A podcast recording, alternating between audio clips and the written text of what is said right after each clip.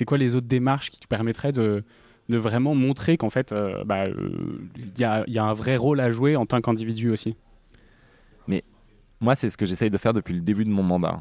C'est-à-dire de faire participer le maximum de citoyennes et citoyens aux grandes questions qui ont jalonné ce mandat, aux grands combats qui ont été menés. En fait, moi, c'est vraiment, je conçois le mandat comme un corps qui marche sur deux jambes.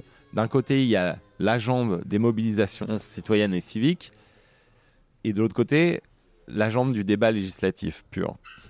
Et les deux se rencontrent. C'est-à-dire que s'il n'y a pas les mobilisations civiques, eh ben, je suis boiteux parce qu'en fait, je me retrouve face au lobby et beaucoup moins puissant. Par contre, s'il y a les mobilisations civiques, eh bien, euh, la jambe débat législative, elle est renforcée parce qu'en fait, plus il y a le regard du public, moins les lobbies ont de l'importance. Mm. Et d'autre part, si les mobilisations civiques ne débouchent pas sur des lois, en réalité, à la fin, elles s'essoufflent. C'est génial euh, comme état d'esprit, comme euh, motivation, mais si ça ne débouche pas sur des changements législatifs concrets, eh ben, je, je pense qu'elles s'évaporent, in fine. Et ça, d'ailleurs, ça me conduit à une chose qui existe dans la galaxie écolo et qui m'a toujours posé problème, mais qui me pose plus problème encore euh, aujourd'hui qu'hier. On pose les bases. Euh, non, c'est l'idée, on peut changer le monde sans prendre le pouvoir.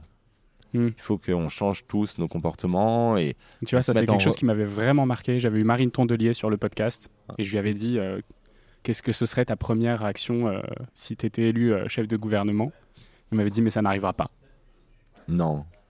Euh, et, donc, elle, dit, elle, avait pris un peu de temps pour réfléchir. Je dis, ah, tu n'y as jamais pensé? Elle m'a dit, bah non, parce que ça c'était pas, pas le plan. Et ça m'avait choqué. On ne peut pas changer le monde sans prendre le pouvoir. si vous voulez faire la transformation écologique, vous aurez besoin de législateurs, vous aurez besoin de policiers, vous aurez besoin de fonctionnaires, vous aurez besoin euh, d'agents du fisc, vous aurez besoin du pouvoir. Vous aurez besoin du pouvoir. On aura besoin du pouvoir. On ne peut pas changer le monde sans prendre le pouvoir. On peut changer ses comportements. Il faut être en adéquation mm. avec ce qu'on prône. Il faut euh, parfois savoir se retirer si on est dans une entreprise qui détruit la planète et ça. Oui, mais le retrait ne fonctionne pas. Même l'exemplarité individuelle ne fonctionne pas tant qu'on n'a pas pris le pouvoir politiquement. Et ça, c'est quelque chose de fondamental. Et c'est c'est vrai que l'écologie politique, elle est née d'abord dans une forme de contre-culture.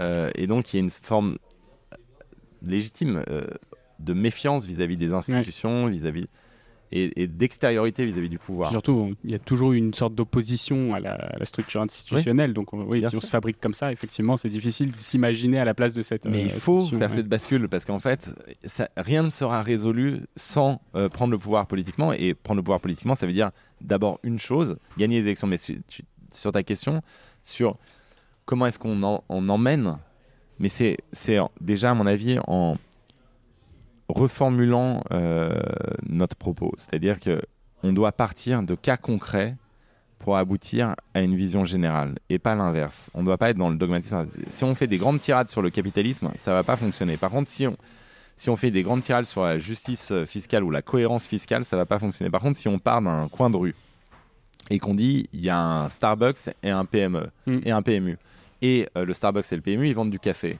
Mais pourquoi le PMU paye trois fois plus d'impôts sur les sociétés que le Starbucks? Eh bien, pourquoi? Parce qu'il n'y a pas de cohérence fiscale en Europe et que le Starbucks paye ses impôts aux Pays-Bas. Alors, dans ce cas-là, ça veut dire quoi? Ça veut dire que plus tu es gros, moins tu es taxé.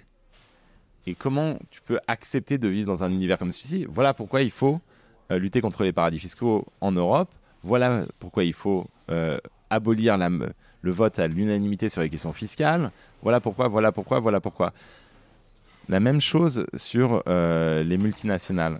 Il faut partir du destin d'un esclave ouïghour ou du destin d'un t-shirt. Je suis désolé si j'ai amené à payer plus cher son t-shirt, mais, mais Lou s'en remettra. Il s'en remettra, Et, euh, et partir du destin d'un t-shirt qu'on retrouve dans le armoire ou euh, d'un esclave qui se retrouve sur une chaîne de production. Et ensuite raconter le monde à partir de ça.